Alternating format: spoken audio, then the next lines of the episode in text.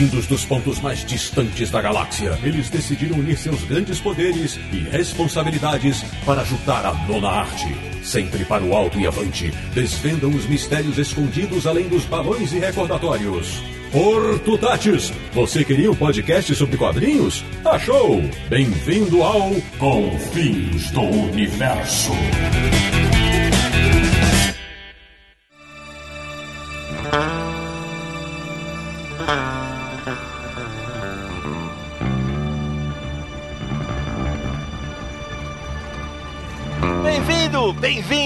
Começando mais uma edição de Confins Universo, o seu podcast favorito de quadrinhos, que é o podcast do site Universo HQ, que é o melhor naquilo que faz, que é falar sobre quadrinhos. www.universohq.com. E o programa de hoje está, como eu diria, afiado. Eu sou o Sidney Guzman, falo de São Paulo e nas raríssimas vezes em que eu perco a calma, sou chamado pelos amigos de Arma X, de Petrópolis, no Rio de Janeiro. Ele que não fuma, não bebe, não tem esqueleto de adamantio, mas é um menino cheio de garra. Samir Naliato. Meu poder mutante é evitar brigas com Sidão.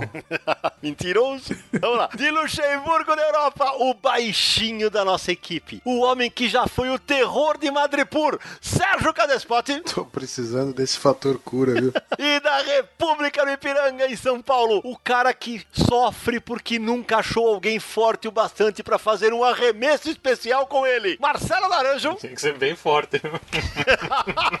não, não. Aliás, numa realidade alternativa, eu também sou conhecido como Chocoban. Cara que acha chocolate em qualquer lugar que tiver escondido. Bom, meus amigos do Confins Universo, vocês já sacaram, né? O programa de hoje é sobre Logan, o filme que estreou recentemente no Brasil e no mundo inteiro e está chacoalhando o universo mutante cinematográfico por ser despedido do Hugh Jackman do papel principal. Então, no próximo bloco, a gente começa a dissecar tanto o filme quanto o Logan nos quadrinhos. Até já!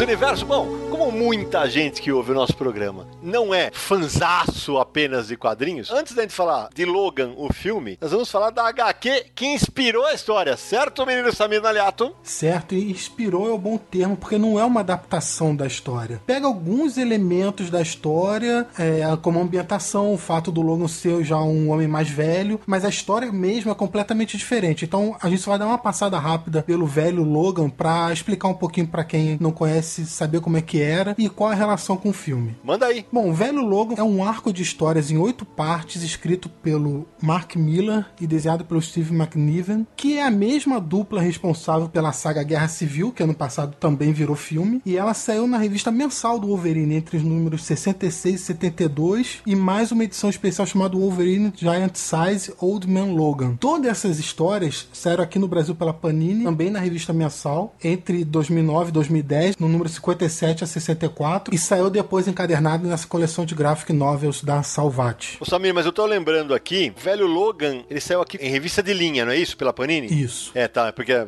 até pra situar o nosso leitor, porque no meio do ano passado surgiu uma revista, né, chamada Velho Logan da Panini também, né? Que é continuação Isso. dessa que a gente tá falando agora. Depois a gente dá uma passadinha pelas continuações também. Samir, Sérgio, talvez vocês possam me responder. Nesse caso, por exemplo, o Samir citou Guerra Civil e citou o Velho Logan. É, o Mark Millar, ele ganha direito autoral na adaptação pro filme? Depende muito do caso, Sidão. Por exemplo, se o artista tem um contrato que especifica alguma coisa, ele ganha. Se o artista está no esquema de trabalho contratado, o, o, artista que eu digo, o escritor ou o desenhista, Sim, claro. se ele está no esquema de trabalho contratado, como é o caso da maioria dessas obras, às vezes esses contratos não prevêem nada além de créditos. O que acontece é que às vezes, hoje em dia, principalmente as grandes editoras acordaram para o fato que para manter os talentos trabalhando para eles, eles têm que realmente manter os caras uh, motivados, né? Então, às vezes, mesmo não tendo em contrato, às vezes o cara ganha uma bonificação em função desses contratos contratos, né? É. É diferente quando é material independente, quando você pega um, um título da Image ou qualquer coisa assim. E certamente o Miran não deve revelar esse tipo de informação. Vamos lá, Samir, porque era uma curiosidade que eu sei certamente muita gente tem. É, é curioso porque o Miller, é, nesse caso, o personagem não pertence a ele, mas vários trabalhos do Miller vão pro cinema também. E nesses casos da Marvel, também muitas histórias dele estão sendo aproveitadas. É curioso ver isso. O velho Logan se passa num futuro alternativo do universo Marvel, no qual os vilões venceram a guerra com os heróis e tomaram conta dos Estados Unidos. E o país foi dividido em feudos, em setores, e cada um desses setores é governado por um vilão. Então, um é do Caveira Vermelha, outro do Doutor Destino, outro do Hulk, que nessa história é um vilão também, é, outro pelo Rei do Crime. E o Wolverine se aposentou de ser herói. Ele sobreviveu a essa guerra, mas ele se aposentou, vive lá quieto na fazenda dele, e só que ele precisa de grana para pagar o aluguel aos descendentes do Hulk, sei lá, a gangue do Hulk, né, Sérgio? A gangue E- dos Hulks. É a gangue dos Hulks. Então ele parte numa aventura com o Gavião Arqueiro como um acompanhante de viagem que vai receber uma boa grana pra isso. E aí durante essa viagem pelos Estados Unidos, ah, o autor apresenta como que tá o país, é, as mudanças que aconteceram, quem manda o- naquela realidade. No final das contas, o Wolverine desiste de se aposentar, volta ativa pra resolver os problemas que ele vai ter. Não vou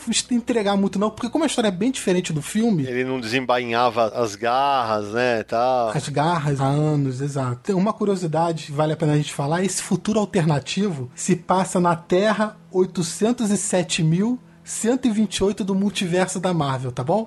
Que beleza! que espetáculo! E vale lembrar, os leitores que não acompanham o Marvel assim tão de perto, que o personagem velho Logan, é, o Wolverine, aqui é um spoiler, né? O Wolverine na linha tradicional da Marvel, ele morreu. E hoje em dia você tem dois personagens. Você tem a X-23, a Laura Kinney, usando o uniforme do Wolverine e o nome do personagem. E é a protagonista da revista mensal. Você tem o velho Logan, que é o o Wolverine dessa outra realidade velho, atuando no universo Marvel tradicional. Inclusive agora vai ter uma revista que é a Astonish X-Men com ele encabeçando um grupo de mutantes. E você, meu amigo ouvinte do Confins do Universo, quando o Sérgio, quando eu falei, ele morreu, bota muitas aspas antes e muitas aspas depois. Porque evidentemente que daqui a pouquinho ele está de volta. E você não precisa ser nem o Charles Xavier pra afirmar isso, né? É, ó, o JP nessa hora ficou feliz porque ele falou Xavier.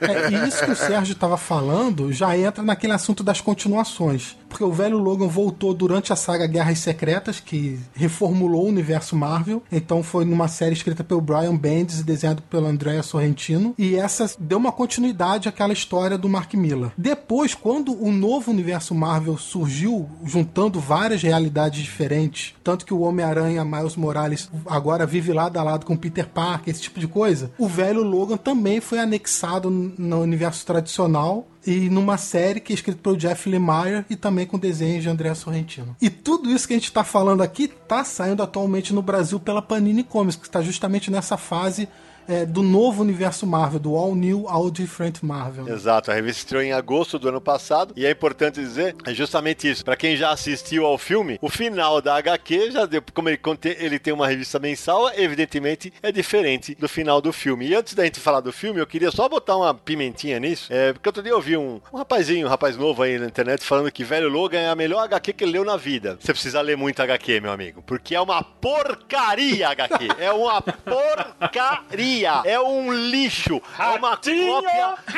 É uma cópia Polêmica. mal feita, muito mal feita de Cavaleiro das Trevas. O Batman tá velho, o Wolverine tá velho. Quem ajuda o Batman é o Arqueiro Verde, quem ajuda o Wolverine é o Gavião Arqueiro. O Arqueiro Verde não tem um braço, o Gavião Arqueiro tá cego. Ah, vá pro inferno, Miller. Nessa aí você chutou o pau da barraca, velho. E o detalhe, já metendo spoiler na galera mesmo, que é o seguinte, quem não leu o HQ. A razão que faz o Wolverine se aposentar, que está ligada à morte de todos os X-Men, é de um ridículo tão sem tamanho que, que é impossível você ler e falar assim, não, não, não é, não- é inacreditável que ele fez isso. Não acho que é tão ruim assim, mas eu Ah, vou horrível. te falar que eu prefiro o filme do que HQ. Não, 10 mil vezes. E é uma coisa curiosa, porque a gente ano passado fez o podcast do Guerra Civil. E todos nós concordamos que o filme é melhor do que HQ. Anos antes saiu Kingsman. E eu até escrevi na resenha que eu escrevi pro livro. O filme é melhor que HQ. Padrão aí. O que o Mark Miller faz umas histórias com potencial, mas quando vai pra mão de outra pessoa, fica melhor. É, alguém melhora. E só pra finalizar, Sidão, é, eu queria só lembrar que é uma curiosidade interessante. O final do velho Logan lembra muito o Lobo Solitário. Que o, Sim. o Logan coloca lá o filho do Hulk, o bebê Hulk, nas É. costas e parte. Nossa, que vergonha disso mesmo. Acredito que tenha sido proposital do Mark Miller, porque Logan tem uma grande relação com o Japão, o Lobo Solitário é um mangá muito famoso e tal. Logan, what did you do? E aí, vamos falar do filme? Bora lá, Sé. Então, introduza o nosso. Ui! Ui, é, introduza o. Introduza o nosso leitor ao resumo de Logan, o filme. Olha, o filme se passa em 2029. Faz mais de 20 anos que não nasce um mutante novo né, nessa realidade que eles estão vivendo. Logan tá vivendo com um motorista de limusine. Ele tá velho. Ele, tanto as garras dele quanto o fator cura dele não estão funcionando direito. Aliás, Sé, o pessoal tava brincando que ele é motorista de Uber nessa, no filme, né? ele tem dificuldade para usar as garras, ele tem dificuldade para quando ele briga, quando ele entra num- numa confusão, ele tem dificuldade depois para se recuperar dos ferimentos, né? E as únicas pessoas que sobraram da vida anterior dele como personagem dos X-Men é o Xavier, que tá meio senil. Meio porque você é fã dele, né? É meio não, ele tá completamente, praticamente. né? E no filme ele tá sofrendo de uma doença É. degenerativa cerebral, É então mesmo. ele precisa ficar drogado para não, não perder o controle dos poderes. É isso aí. Um outro personagem que fica ali meio de babá dele é o Caliban. Essa é a rotina do Logan, é dirigir essa limusine e tal. De vez em quando ele vai lá e leva um remédio pro Xavier contra o Caliban e tal. Essa rotina deles é completamente perturbada um certo dia, porque surge um- uma mulher chamada Gabriela com uma criança, que é a Laura, e ela diz que precisa da ajuda dele. Ela reconhece ele como sendo Logan, como sendo Wolverine, e precisa da ajuda, e ele não quer ajudar e tal. Atrás dela vem o Donald Pierce, que é um dos personagens dos carniceiros, os vilões que em inglês se chamam Rivers. E a partir daí o filme se desenvolve com um, num misto de road movie e faroeste, né? Agora, é, logo de cara,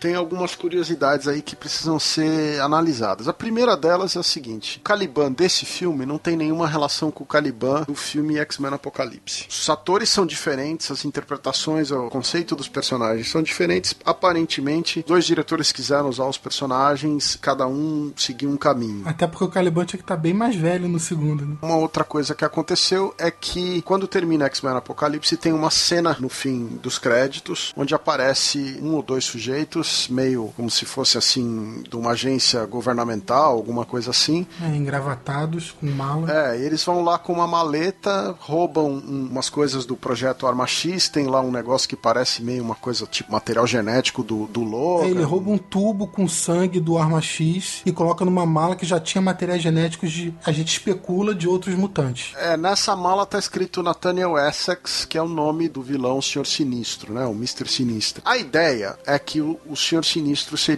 o principal vilão do filme Logan. Só que o diretor James Mangold optou por fazer um filme que era mais pé no chão, road movie, faroeste, sem muito o colorido dos super-heróis, né? Quando ele optou por fazer isso, ele simplesmente descartou o Sinistro como vilão. Então, ele substituiu a ideia do Sinistro pela ideia do Xander Rice, que é um cientista que existe nos quadrinhos. Ele está ligado à criação da X-23, né? A partir daí você tem uma série de mudanças em relação tanto ao que acontece com os quadrinhos quanto às ligações com os filmes da Fox anteriores, né? Deixa eu só fazer um comentário em relação a isso que você estava falando. Então a gente pode concluir que as cenas pós-crédito da Fox em relação aos mutantes são tão zoadas quanto a cronologia no quadrinho dos mutantes, né? Porque põe qualquer coisa aí, põe. É isso, porque essa daí foi na Terra 782.514. É, deu certo na Marvel Disney? Deu. Vamos fazer. E não é igual, não precisa fazer tudo que, né? A Copiar. cronologia da Fox é muito zoada. Mas o que o Naruto tá falando tá certo. Fica muito nítido que a Fox não tem um planejamento pensado do que ia ser feito como a Marvel Disney tem. Não, não tem essa integração. Se vocês pararem pra pensar, quando a gente discutiu X-Men Apocalipse, a gente comentou: caramba, por que, que o Logan tá nesse filme? Porque o, o Hugh Jackman só vai fazer mais um filme e acabou. Pra que colocar ele aqui? Eu queria falar do diretor James Mangold, que eu acho que ele é importante tanto pro sucesso do filme quanto para explicar certas coisas. Ele já tinha trabalhado com o Hugh Jackman anos atrás. O Hugh Jackman fez um filme, um filme romântico com a Meg Ryan que chama Kate and Leo. Isso por volta de 2003 ou 2004.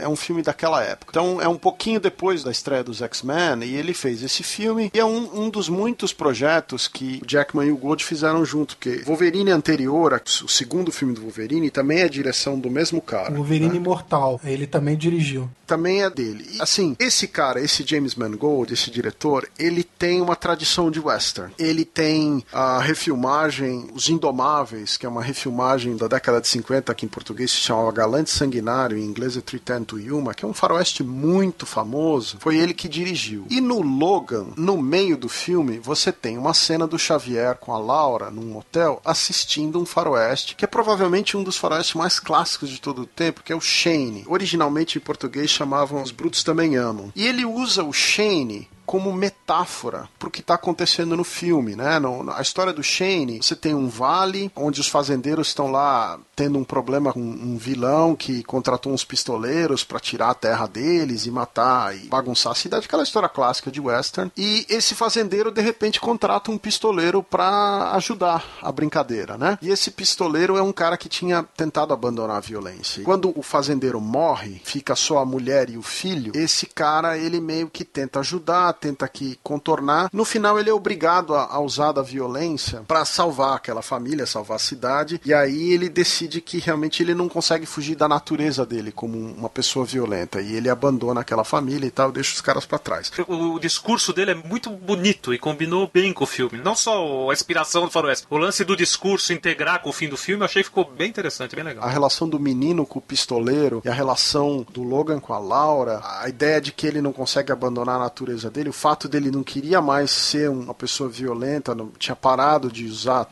teoricamente de ser um, um super-herói e no fim ele tem é obrigado a salvar as crianças, quer dizer, toda essa metáfora está interligada tal. Eu acho curioso que ele resolveu usar o Shane, apesar de ser um genial, porque é um filme de 1953 e que geração dos últimos 20, 30 anos aí, muito pouca gente assistiu. Até a trilha do filme do Shane foi incorporada no filme, vários trechos da música e tal que foram usados no Logan. Outra curiosidade é que o Logan, quem lembra do trailer e do filme, tem umas coisas do Johnny Cash na trilha. O James Mangold é o cara que dirigiu aquele filme que é a biografia do Johnny Cash, Johnny and June, que em inglês chama Walk the Line, é um filme de 2005, que é a biografia do Johnny Cash. Então é uma outra relação que ele tem e ele introduziu aí essa brincadeira. Ou seja, eu vi gente falando o fato de ter muita música seria uma influência de Guardiões da Galáxia. Eu discordo. Não, eu, eu também discordo. Tem uma curiosidade nisso. Muita gente liga ao Guardiões da Galáxia porque durante muito tempo, no início dos anos 2000 e tal, os filmes começaram a fazer trilhas sonoras próprias, a maioria das vezes instrumentais, e não usar músicas conhecidas. Mas se você voltar no tempo, os filmes usavam direto músicas. Ah, o Batman é um exemplo. O primeiro Batman do Tim Burton tinha duas trilhas. É. O Batman tinha uma trilha instrumental e uma trilha de músicas, inclusive com o Prince. Então, aí os Guardiões da Galáxia fez esse negócio que pegou umas músicas mais antigas e trouxeram pro público atual. Então o pessoal tá com a cabeça tanto e hoje em dia que esquece que isso era normal. É isso aí. Por isso foi bom levantar essa lebre também, porque o pessoal vai falar, não, todo mundo acha, ah, referência é o Guardiões da Galáxia. Claro, isso é muito antigo, mas é muito. Se eu cantar aqui, Flash! Ah, será que tem gente que vai achar que é o Flash da É DC? É, é, Naranja, por favor, rep- repita, pra ver se ele... Atenção, Andrei, vamos ver se, se eu, o Samir e o Codespot vão virar a cadeira do The Voice. Vai, Naranjo. Flash! Não, pera, não, eu não viro. Eu não viro a cadeira. Esse ficou ridículo, Não, hein? essa gemida no final aí ficou uma coisa É, ridícula. o Flash Gordon tá virando na tumba agora. Charles, the world is not the same as it was. O lance que eu queria falar com vocês é o seguinte: eu gostei do filme, quero deixar claro que eu acho que é um filme de ação divertido, entretenimento bacana. Quem gosta do Wolverine vai lá e assiste, tá? Mas eu tenho um monte. Como está na resenha de Sérgio Codespot no Universo HQ que você pode conferir. É, eu acho que é um filme que vale assistir. Quem gosta de filme de super-herói, de mutante, vai lá e assiste, é um filme divertido e tal. Mas eu acho que preciso levantar um- um- uns fatos aí que são interessantes. A primeira coisa. Nós vamos levantar durante o podcast. Antes de você levantar esses fatos, acho que é legal de até contar isso pros nossos ouvintes, já que o pessoal sempre fala que se sente como se estivesse entre amigos numa mesa de bar. Eu e o Naranja, a gente não queria gravar esse podcast, né, Naranja? É verdade. É. E o Samir com vontade de gravar o programa e vocês dois meio desanimados. É. E nós dois não, porque É, sincero, a gente não vai contar as próximas pautas, mas umas pautas de quad... bem específicas de quadrinhos, bem interessantes. Tenho mais satisfação em pauta de quadrinhos. Não, e assim, é, como a, a gente sabe que o- a galera que curte quadrinho fica esperando a nossa opinião quando é um filme sobre quadrinhos, porque sabe que a gente vai remeter com a mídia original, né? Que são os quadrinhos. Mas não, apenas porque um monte de gente falou de Logan, porque a gente sabe que a nossa pegada é um pouco diferente, mas também porque confesso que me encheu um pouco o saco, velho. Eu tô um pouco de saco cheio dessa história de. Eu vou citar aqui nominalmente o Bruno Zago, que é do Pipoque Nankin. Ele e o Daniel Lopes fizeram um, um vídeo do canal deles. Porra, cara, teve gente que, porque eles falaram que o filme não é tudo isso, teve gente que chamou eles de filho da puta, cara. Não, na boa, gente. Os caras hoje é o seguinte: não pode, se você divergir de mim, mimimi. Ai, mimimi, você é burro, você é feio. Ah, gente, pelo amor de Deus, vamos dar pro cavalo, meu. É uma questão de opiniões muito extremas, né? Isso é um problema sério isso. hoje em dia que as pessoas confundem o extremismo de opinião, né? Ninguém tá tentando convencer as pessoas que você tem que ir ou não tem que ir no filme. É isso, você pode não gostar. Pelo contrário, a gente fica até feliz que o cara gostou. Você, o cara pode não gostar do seu Que filme. bom pra ele que ele gostou, né? Conheço gente que passa a fazer piada de propósito sobre os filmes só pra provocar. Não vou citar nomes aqui. É www.twitter.com barra Marcelo Naranjo. Você procura lá. Você estava falando aí de influências do filme. É, então, o, Também tem um paralelo com Filhos da Esperança, né? o que eu queria falar do filme é o seguinte: é, eu acho que é um filme bacana do Wolverine e tal, mas é aquela coisa, né? São 10 filmes do universo mutante da Fox desde 2000. Nenhum desses filmes o Wolverine usa o uniforme tradicional dele. Até aí não é um problema. Graças a Deus.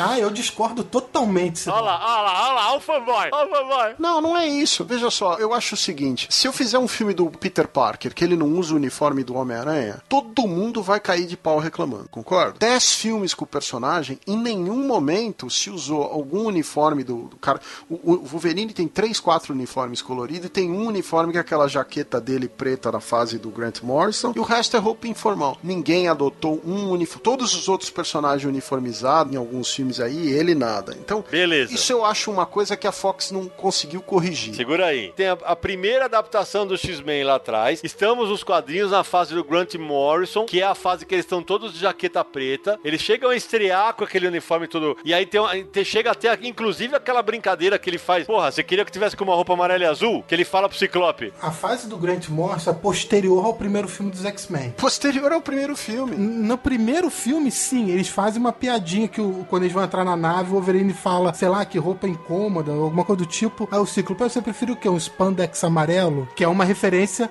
à roupa dos quadrinhos do Wolverine. É isso mesmo, você tem razão. Mas vale lembrar que apesar disso, o Magneto tá lá de capacete e capa. ah, né? sim. Que é uma nhaca. Mas existe uma distinção aí. É nhaca porque foi mal feito. O, o Magneto depois, nos filmes mais recentes, já tem um traje mais condizente. O, o lance é que o primeiro X-Men, eles fizeram de tudo pra não ficar tão ligado ao gênero super-heróis, porque não existiam gêneros super-heróis. Não, e, e até aí eu É concordo. completamente inspirado, por exemplo, em Matrix. Meu problema com essa história de uniforme ou não uniforme é que a partir do momento que o filme do Homem-Aranha, aquele primeiro do Tobey Que é Maguire, posterior ao X-Men. dá muito certo com o personagem usando o uniforme, não dá mais pra você dizer que o público no cinema não consome o gênero com o personagem usando o uniforme colorido. Os filmes dos Vingadores, por exemplo, estão aí pra provar isso. O Guerra Civil é um exemplo disso. Então tá, Sérgio, vou repetir a pergunta. Qual desses heróis, Homem-Aranha, Homem de Ferro, Thor, Hulk, Batman, qual deles estreou no cinema sem uniforme? Nenhum. Esse pra mim é o ponto. O Wolverine estreia no cinema sem uniforme. Se aparecesse com uniforme, ia ter um monte de gente falando, ai meu Deus, nós não. E quantos uniformes diferentes ele usou ao longo dos filmes? Ele usou roupa, Samir. N- Não, ele teve um traje de X-Men Ah, em todos os filmes.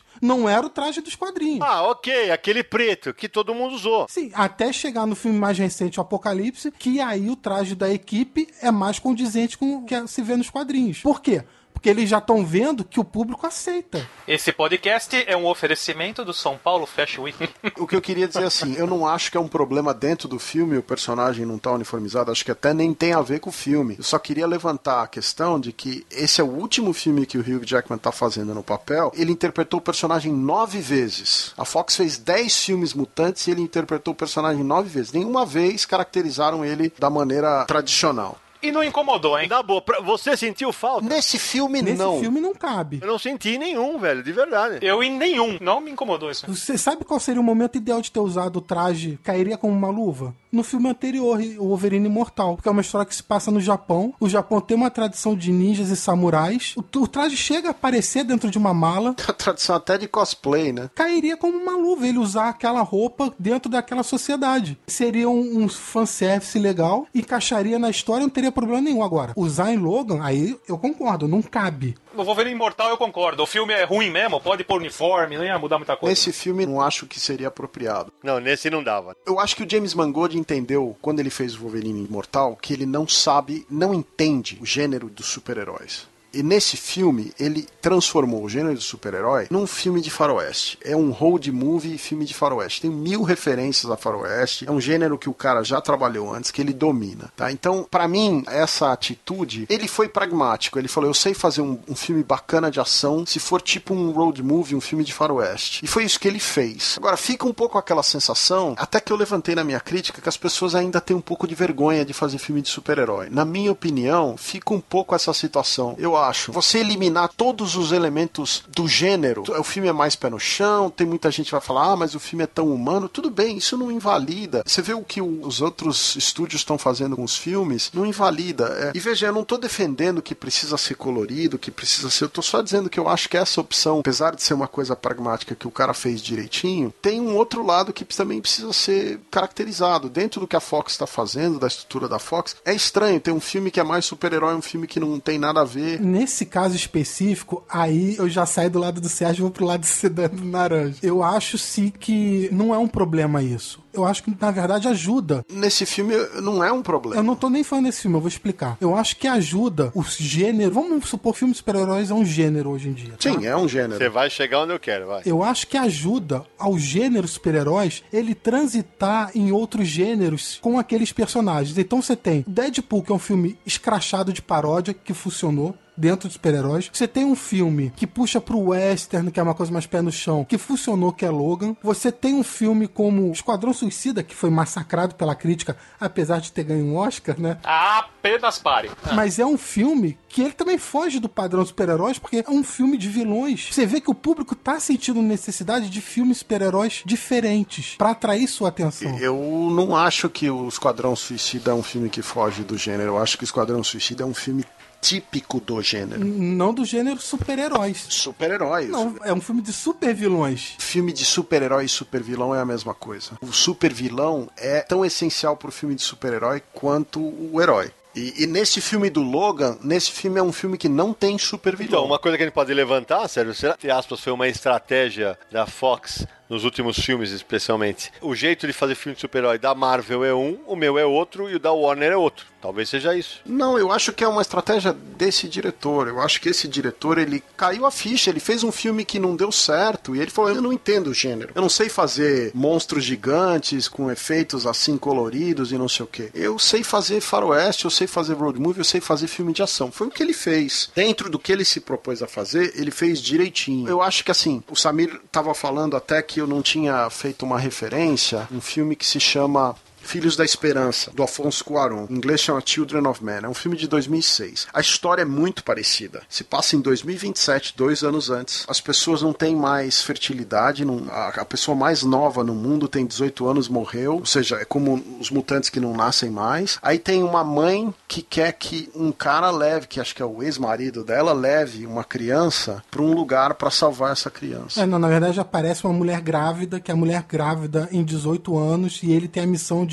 proteger e levar essa mulher até o lugar onde ela ficaria segura. Que é o mesmo caso do Logan com a X-23. Que é uma história que já se repetiu algumas vezes, vamos combinar. Né? É, então, esse roteiro básico tem muita semelhança. Eu acho que é mérito do diretor, por exemplo, fazer um filme R, tá? Um Restricted. Explica o que que é o R. O R é Restricted, é um filme que o adolescente não pode assistir. É uma recomendação etária para maiores de 17 anos. É, e você não pode assistir sozinho. E vocês acham, como muita gente andou falando, que o filme só tem essa recomendação etária por causa de Deadpool? Eu não acho, não. Eu acho que é um filme sangrento. E nos Estados Unidos, concebidos para você mostrar sangue desse jeito, esse grau de violência que não tem humor, você precisa ter uma classificação mais forte. Mas olha só, esse mesmo filme poderia ter uma classificação etária mais branda se cortasse as cenas de violência explícitas que tem no filme. Se cortasse as cenas de sangue. E que eles fazem isso todo o filme. Eu acho que Deadpool tem sim uma influência, porque Deadpool mostrou à Fox que eles podem fazer filme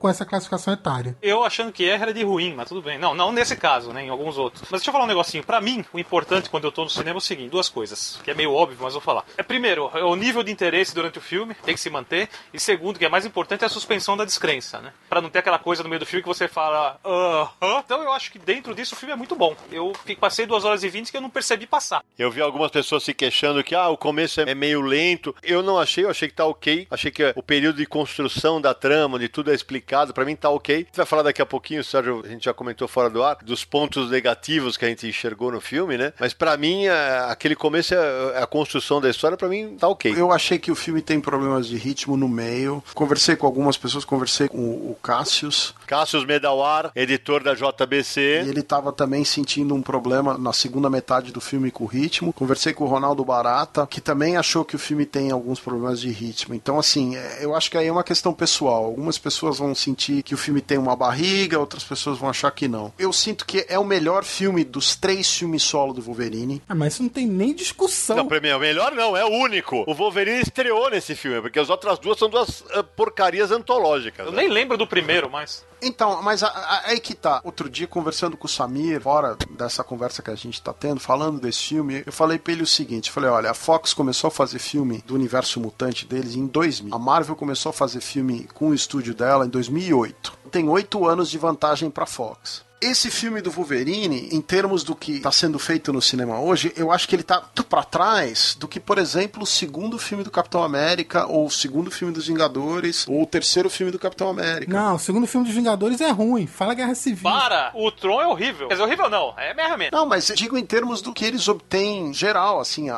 a parte. Não, eu acho que você confundiu. Aí você vai me comparar com o segundo Capitão América, que é sensacional. Não, é, o que eu quero dizer é o nível de qualidade da produção, do- da técnica do filme, geral, tudo ali. Eu acho que esse filme do Wolverine é um filme bacana, tem ação, é divertido, ele prende a atenção, mas eu acho que o nível técnico do filme, o nível de qualidade ali de produção do filme, ele não tá no mesmo patamar. Se pegar o segundo filme do Capitão, não precisa outro. Se você colocar os dois ali, o filme do Capitão é tão melhor, cara. Do ponto de vista técnico, as edições de cena, eu acho muito superior. É que o que segura as pontas são os atores, né? Os três estão muito bem. Nossa, que show. O Patrick Stewart, então, pelo amor de Deus, né? Três grandes interpretações. Acharam uma menina excelente pro papel, né? Ela é filha de um ator, tá? Ela já tinha feito uma minissérie na Espanha, uma, mini, uma coprodução inglesa com a Espanha, uma minissérie de TV, se não me engano, e o pai dela é um ator. Então ela tem alguma experiência aí na área, mas ela foi muito bem aí. Eu acho que tem muito probleminha de roteiro. Eu queria deixar claro que eu tô sendo chato com a minha análise do filme, porque eu gostei do filme, me diverti filme, mas eu tô levantando um monte de problema porque eu acho que a gente já viu muito filme de quadrinho, já passou da fase. Eu queria levantar justamente isso. Até juntando com o fato da classificação etária, nos comentários do Universo HQ do nosso podcast do Will Weiser, que aliás a galera adorou, muito obrigado pela audiência. O Reginaldo Costa, um abraço pro Reginaldo, ele fala que ele gostou tanto do Logan que ele queria que tivesse feito o Logan antes do Eisner. Aí eu até brinquei com ele falou: ah, não, fiquei um pouco decepcionado tal. Claro que o Will Eisner é mais importante, o centenário dele. Eu falei: você já respondeu. É exatamente isso. Porque eu queria abordar o que ele fala aqui, ó. O interessante é que filmes como Logan estão servindo para mostrar que se pode fazer conteúdo mais adulto sem a necessidade daqueles alívios cômicos constrangedores e descaracterização bizarra de personagens só para agradar crianças típicas de filmes da Marvel. Vamos torcer para que isso se torne um novo template de filme de super-herói, que bobagens como Guardiões da Galáxia se tornem coisas do passado. Reginaldo, eu não podia discordar mais de Mais você. de você, é. Porque é o seguinte, beleza, a- até a parte de que ele prova que dá pra fazer um filme com conteúdo adulto, beleza. Agora, por que, que tem que fazer filme só do jeito que você gosta, cara? Na boa, eu discordo. É exatamente o que você falou, você explicou. É a questão de foco do público. A Marvel e a Disney querem atingir um escopo maior. E aí tem piadinha pra criança e tal. Você falou de descaracterização bizarra. É, vamos falar de Logan, descaracterização bizarra. Filmes. Ah, a gente tem que começar a conversar aqui, dá pra falar um monte de descaracterização do personagem em si. Dá pra destroçar o. Dá, dá pra falar um monte. O ponto aí é que esse tipo de filme agrada mais a ele. Como o Isso. filme da Marvel agrada mais a, a outras pessoas e que não vai gostar tanto de Logan. Eu vou usar a frase que eu sempre. Viva a diferença! Exatamente. Que bom que dentro do gênero super-heróis, hoje nós temos filmes como Logan, como Guardiões da Galáxia, como Batman e Superman. Desculpa também lembrar uma coisa. Fala ah, que esse tipo de filme vire padrão agora, mas, ah,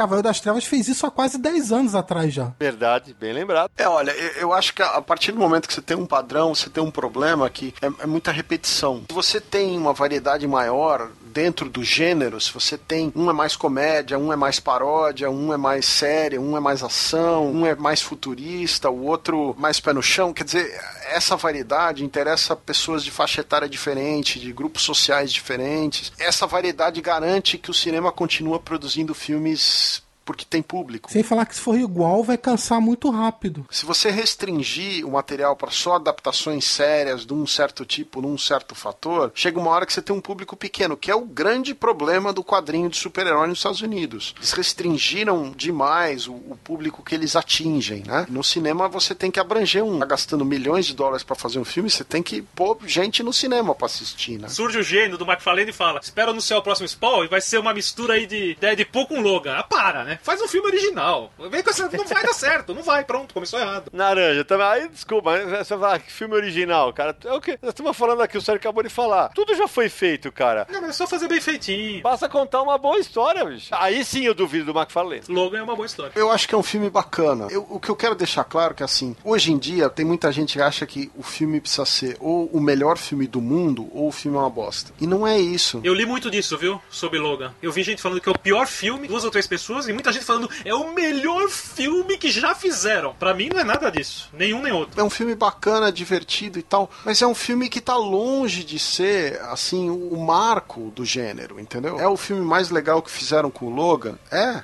É o filme mais legal que fizeram com o Logan. É um, um entretenimento bacana, merece ser assistido por quem gosta de quadrinho, do personagem, quem gosta de filme de ação e tal. Agora, tem um, um monte de problema que a gente podia discutir no próximo bloco.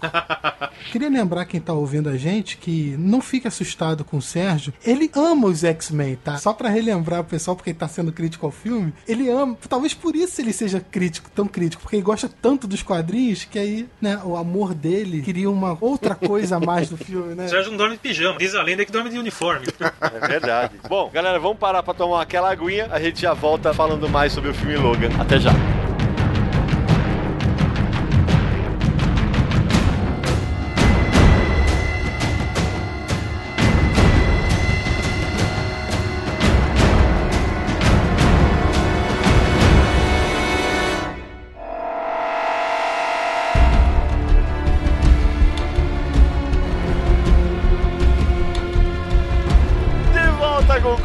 Universo. Agora é hora de falar dos percalços de Logan, né, Sérgio? Que você começa, vai. Você queria começar? Vamos nessa. Começar falando de um problema sério do filme, que é a história da bala de adamantium.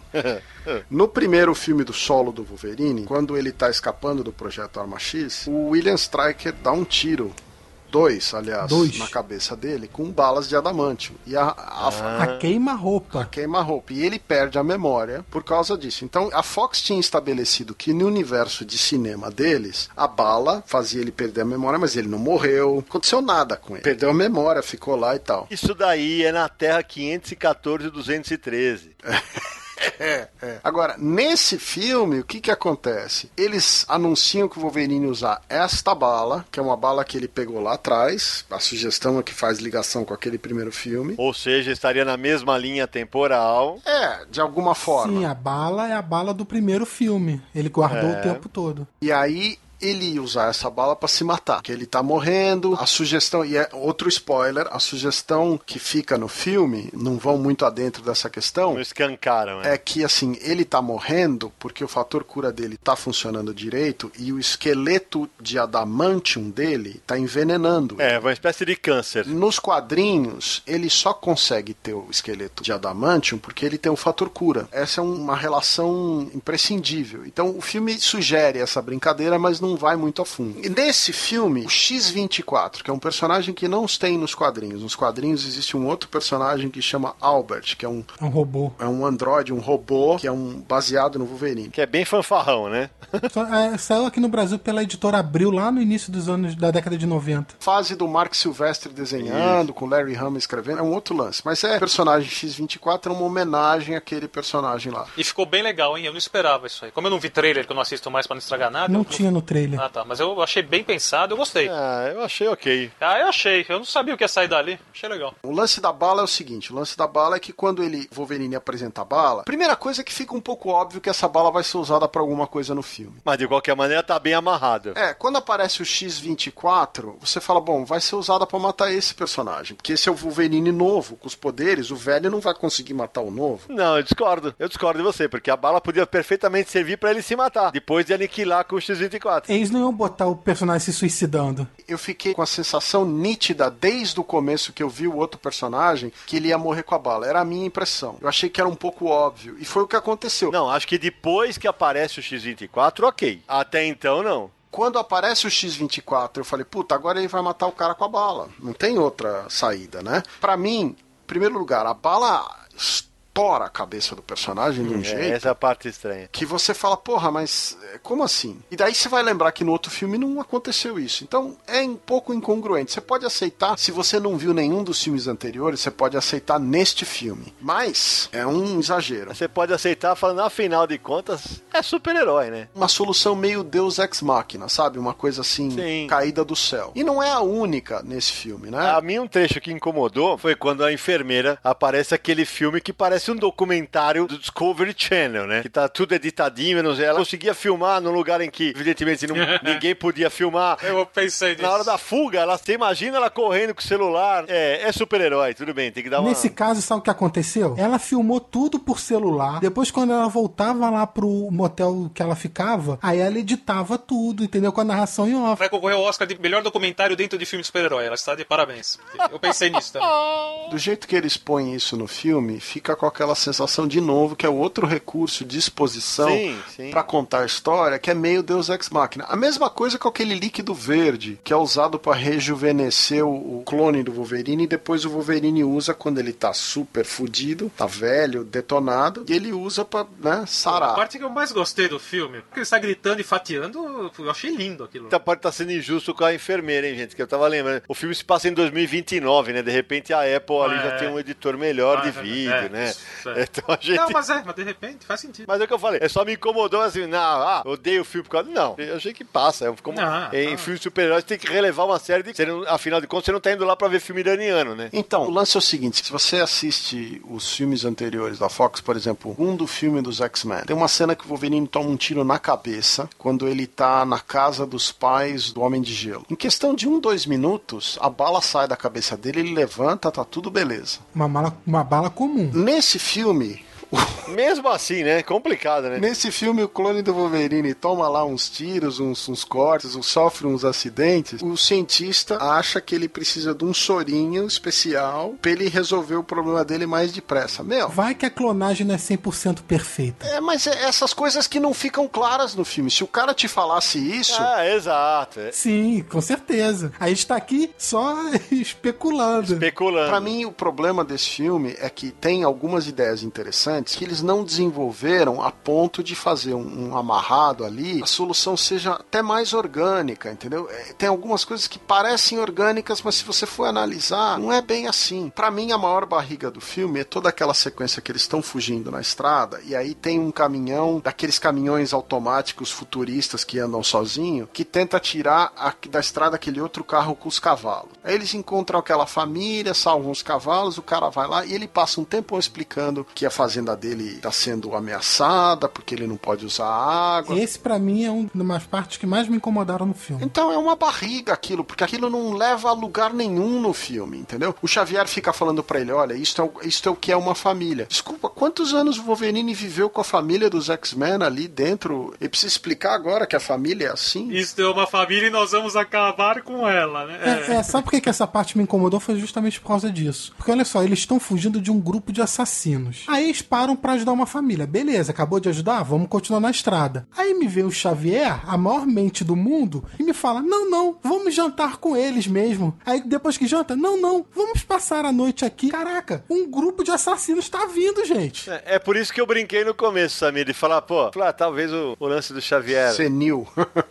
como ele fala, nonagenário, né? É, a explicação, entre aspas, seja essa, mas ao mesmo ele alterna momentos de plena consciência com outros. Eu em- entendo o que, que ele tava querendo fazer, que ele tá querendo juntar o Logan com a Laura Claro. como uma família. E ele queria mostrar pro Logan o que que era uma família. Tudo bem, que legal, pô, muito bom, mas pra isso vamos botar a, to- a outra família toda em perigo, né? É, e aí ele ficou completamente irresponsável, que nunca foi, né? Eu entendo. Concordo com você. Essa associação para mim faz pouco sentido se você levar em conta que durante alguns anos ou décadas ele viveu com a escola, com os alunos, com as famílias, com próprios amigos ali. Quer dizer, não é uma situação que o Logan nunca viveu. É, então, para mim, essa colocação, não, sei lá, não achei apropriada. Mas enfim, o que que essa cena, o desvio todo, eles vão lá mexer na água, a Laura fica conversando com o outro menino. O que que essa cena toda traz para você? A única coisa que acontece diferente nessa cena é que é aí que aparece o, pel- pela primeira vez o clone do Logan e ele mata o Xavier. E a primeira surpresa ele fala assim: você fica com a sensação que o Logan matou o Xavier. Primeiro, a primeira, num momento rápido. Depois você saca que alguma coisa tá errada. Eu acho que é uma surpresa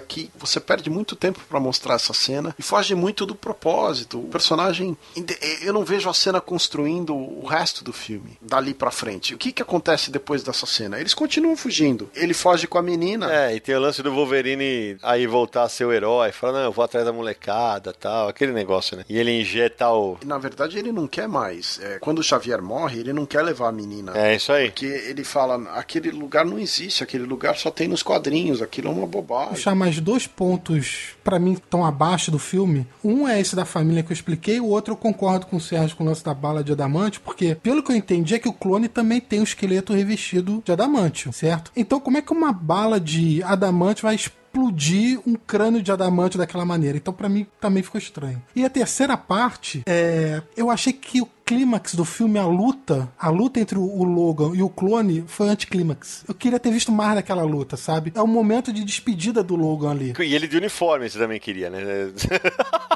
Eu já falei que nesse filme o uniforme não caberia. Tô te sacaneando, claro. Pra mim, a única coisa que decepcionou nessa sequência foi o fato da bala ter matado o cara. Pra mim, se na hora que ela fosse dar o tiro, a bala não funcionasse, aí sim era uma sacada. Porque ele constrói a ideia de que você vai usar a bala pra matar o clone, e quando usa a bala, não, ou erra o tiro, ou não acontece o que estava previsto. Aí surge uma surpresa e fala: puta, e agora? Como é que vão matar o cara? Aí era uma sacada, entendeu? Tão fácil de resolver, cara. O tiro atravessa o olho dele, ele faz aquela cara de surpresa, o Logan com as garras corta o pescoço dele fora. Pronto, resolveu. Não precisava explodir a cabeça, eu concordo nesse ponto. Ah, mas gente, eu tô pensando aqui, se a gente voltar no próprio filme, antes dele tomar Guaraná Verde lá dele, pra se restituir, ele leva um tiro na cabeça do fazendeiro, e aí ele fica com a cabeça toda detonada. Se a gente levar por essa lógica, um tiro de adamantium Mas o que fica detonado é o rosto. Os tiros não atravessaram Então. o crânio do clone. atravessaram. Se o crânio dele é de adamantium, Então aí não tem adamante. então se é isso que aconteceu, não tem o crânio de adamantium. O Wolverine no primeiro filme, como vocês falaram, leva dois tiros a queima-roupa na cabeça. Sim. Também entrou na cabeça dele. Não. Não? A ideia que dá é que a bala fica entre o músculo, a pele e o cérebro, e aí é expelido. Ah, tá. You still have time. Queria falar mais um negócio do Adamante, que é o seguinte: quando eles descobrem que a Laura tem as garras no pé, que também tem nos quadrinhos, Xavier faz um comentário, fala, ah, isso é o resultado do cromossomo Y e tal, por isso que ela tem a garra no pé. Isso pra mim não faz o menor sentido, porque assim, sendo chato, mais uma vez tô sendo chato, é picuinha minha, mas enfim, nos quadrinhos, o personagem tem as garras de osso e o osso é revestido com um adamantium. Sabe, ela não tem a garra no pé Mas às vezes ela tem a garra de osso no pé, ué. a ideia de que é por causa do cromossomo X, é, para mim é um, o Xavier tá especulando ali um negócio que não tem como ele. Enfim, eu, achei que a sugestão dela da- dele falar que a garra de adamante no pé era por causa do cromossomo Y, eu achei uma forçaçãozinha assim, porque eles implantaram as garras, né? Então Eu também acho. As garras foram implantadas. Eu concordo completamente. Se você falasse, ah, não, a garra é de osso, não sei o quê. No, principalmente porque no cinema, e alguém me corrige, hein, eu não tenho. De cabeça eu não saberia, mas alguma vez apareceu o Wolverine com garra de osso? No cinema? No primeiro filme, no Wolverine Origins, É verdade. apareceu ele com garra de osso. O Samir me fez lembrar dessa merda. Em que momento? É, no começo do filme, mostra até ele criança com a garra de osso, retirada daquela minissérie Origem. Ah, é verdade. Tinha esquecido completamente disso. Você acha que é legal, ah, só como curiosidade aqui, falar para os nossos ouvintes, né? Os mais veteranos não precisam, mas como a gente tem sempre a preocupação de falar com todo mundo, né? Durante o filme é citado o nome James Howlett, né? Que é... O nome do Wolverine original é James Howlett. No filme, eles usam muito Logan, que todo mundo usa nos quadrinhos, e quando aparece o nome dele real, ninguém explica por que, que ele se chama James Howlett ou qual que é a relação. Quer dizer, quem não viu, não conhece os quadrinhos ou não viu os filmes anteriores, não sabe por que, que esse personagem chama Logan, por que, que ninguém chama ele de James, de Jim ou de né, qualquer apelido mais comum. O lance do não sofrer de amnésia é clássico na história dele, né? E todo esse background É. dele de sofrer de amnésia. Aliás, eu queria falar um pouquinho disso, né? A origem do Logan é complicada tanto no cinema quanto nos quadrinhos, né? Quando ele surgiu, primeiro as garras dele iam fazer parte da luva. Isso. Pra quem não sabe, eles estrearam uma aventura contra o Hulk. A história, na verdade, acontece na revista Incredible Hulk número 181. A estreia do Wolverine foi na revista do Hulk. E a história mostrava o Hulk caçando o Endigo. E aí, no meio do caminho, se encontra com o Wolverine e os dois lutam. Quem escreveu, Samir? O Wolverine foi criado pelo Len Wayne, que também criou o Monstro do Pântano, foi editor de Watchmen, enfim, é muito famoso. O desenho é de Herb Timper. E o uniforme dele parece um gatinho. Tá, pronto, falei.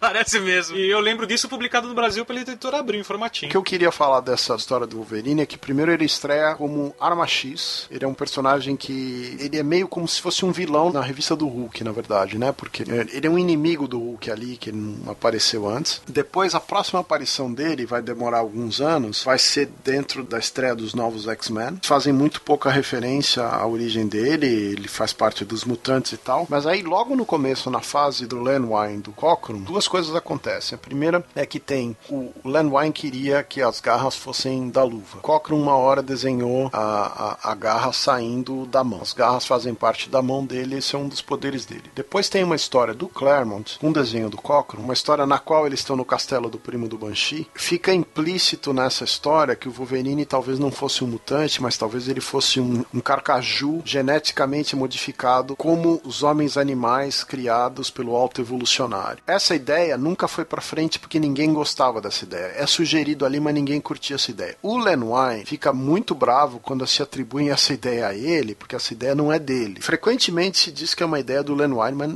ele fala: Meu, isso não é da minha fase, eu sempre achei que ele era mutante, não é comigo. O Claremont queria que o Wolverine tivesse mais ou menos 60 anos de idade, que queria que fosse um personagem velho, e queria que o Dente de Sabre fosse o pai dele, e o Dente de Sabre teria 120 anos de idade. A, a cara do Wolverine foi o Cochran que desenhou. O John Byrne tinha uma ideia para a cara do Wolverine. Quando ele viu a cara desenhada para o Wolverine, ele falou: Bom, não posso usar. E ele acabou usando a cara do Wolverine para o personagem Dente de Sabre. Foi surgiu numa aventura do Punho de Ferro. Então tinha uma relação com esses personagens de pai e filho. Durante anos essa era a brincadeira. A rivalidade deles ficava implícita que eles tinham uma relação, um vínculo familiar, né? Aí vem a história do Arma X, que não revela nada sobre o passado do Wolverine do ponto de vista de quem é a família dele, qual é a relação do ponto de sabre. A única coisa que conta é como ele ganhou o esqueleto de adamante. E essa é a origem que Desenhada pelo Barry Windsor Smith. Exatamente. Na minha opinião, essa é a origem que precisava ser contada. O resto do passado do personagem é um mistério que é parte do charme do personagem. Aí você esquece, porque o que a Marvel fez com o Wolverine foi É, então. uma hiperexposição. Eu costumava brincar que o Wolverine, de segunda a sexta, ele passava dois períodos dos X-Men, nos Vingadores, no X-Factor, Mais as aventuras sozinho. mais as aventuras sozinho, mais ele quando ele encontrava com mulher, mais quando ele tava no...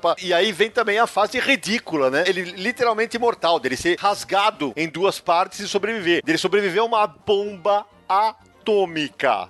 Ah, bicho, aí acabou com o personagem. Do ponto de vista da origem, eu acho que a Marvel fez, de, na minha opinião, que onde a Marvel errou com o personagem foi quando a Marvel resolveu contar a história do personagem. Porque, honestamente, eu não vejo vantagem em você tirar o mistério da história do personagem. Uma da graça era você poder contar um monte de história do Wolverine, porque você não sabia bem qual era a história dele. Ele também não lembrava de muita coisa. Então isso criava um monte de oportunidades pra você contar a história. E quando a Marvel foi lá e contou origens e mudou a relação dele com o Dente de Sabre, mudou uma série de coisas, introduziu uma história para explicar a garra de osso, que já tinha aparecido nos quadrinhos, mas enfim. Depois disso que saiu um monte de revista falando do passado do Wolverine, mostrando toda essa bobagem, só complica, diminui a, a história do personagem. No cinema existe a mesma complicação, porque eles nunca contaram a história Arma X no cinema, que era a história, na minha opinião, que deveria ter sido contada, que é uma história muito legal. Na verdade, no primeiro filme eles juntaram a origem com a Arma X, com, com um monte de coisa e fizeram um filme só. Até o Deadpool aparece no filme. É, porque fazia parte daquele grupo de. que eles eram uma espécie de mercenários. Não era mercenários, mas enfim.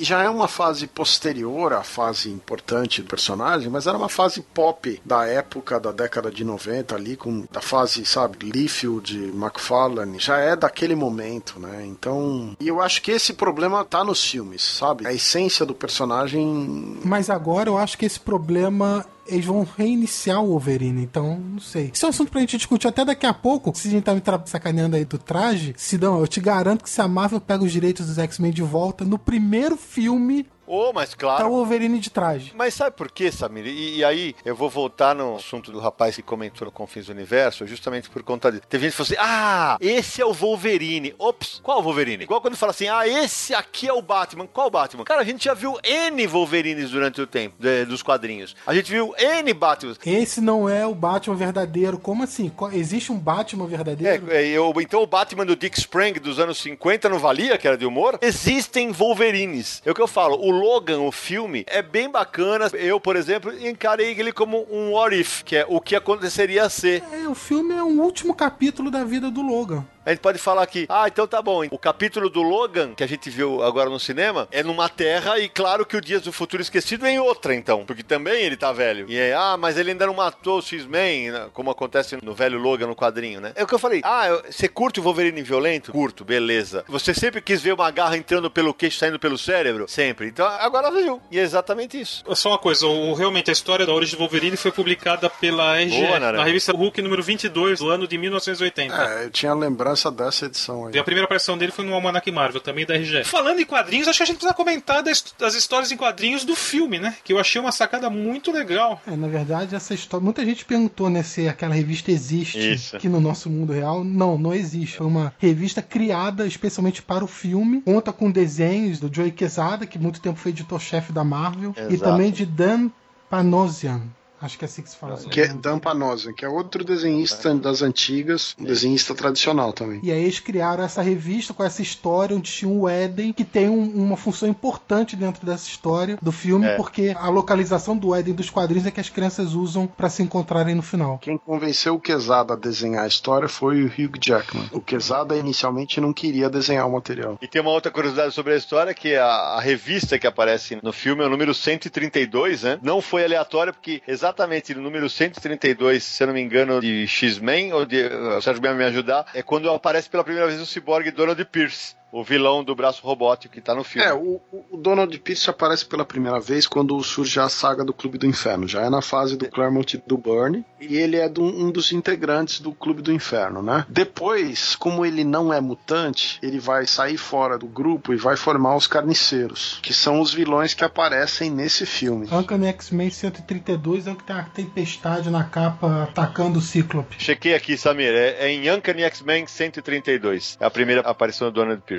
E tem um lance legal no filme que é o diálogo que isso gera, né? O Wolverine fala pra ela alguma coisa do tipo, o Logan, o Logan É. fala pra, Laura alguma coisa do tipo, temos uma fã do X-Men, mas não foi assim que nem acontece aí. É, na vida real, as pessoas morrem, quebrou a quarta parede. No filme, como se fosse a vida real, né? E, e é um filme, é bem bacana, bem bacana. Aliás, Ah, isso me lembrou mas- uma passagem do filme que eu gostei muito, que é um momento de alívio cômico, que é um alívio cômico usado, na minha opinião, bem usado. Hum. Que é quando a menina tá dentro daquele posto de conveniência, começa a pegar as coisas, aí o cara Aham. vai falar que ela tem que pagar, não sei o que, e ela começa a atacar o cara, aí o Wolverine entra, pega pelo braço e fala, não pode. Tipo assim, o pai ensinando ao filho as coisas É. que pode e não pode. Mas num momento sério, assim, e tem aquele É. estalo de alívio cômico, achei legal. Mas o que é engraçado é que ele fala, não pode, e aí ele vai lá e rouba uns negócios também sem pagar e sai Pois fora. é, ele rouba É. charuto e tudo. É, é, tava todo mundo esperando, ele vai deixar um dinheiro aí, tipo o Bruce Wayne. não. Ah, gente, antes de mudar de assunto, só queria, é, pro ouvinte mais novo que de repente não conhece tanto os quadrinhos do Wolverine quanto a gente, que já leu muita coisa, tem uma fase que eu usei na brincadeira para apresentar o Codespot no começo, que é quando ele vai pra Madripoor, é, em que ele, ele é chamado por outra alcunha, que é Caolho, né, Sérgio? É, final da década de 80, o Wolverine ganha a revista solo. E nessa fase, na revista dos X-Men, os X-Men tinham morrido entre aspas, então o Wolverine não podia usar o uniforme, não podia usar o nome dele, porque ninguém podia saber que os X-Men estavam vivos. Então nessa revista solo dele, como estava dentro da cronologia, ele usa o nome de Caolho e ele não usa o uniforme de Wolverine, e é uma fase bem legal, com histórias do É, Chris Claremont e desenho do John Buscema. Também curto. É, a personagem X-23, pra quem não sabe, ela surgiu no desenho animado, no X-Men Evolution, né?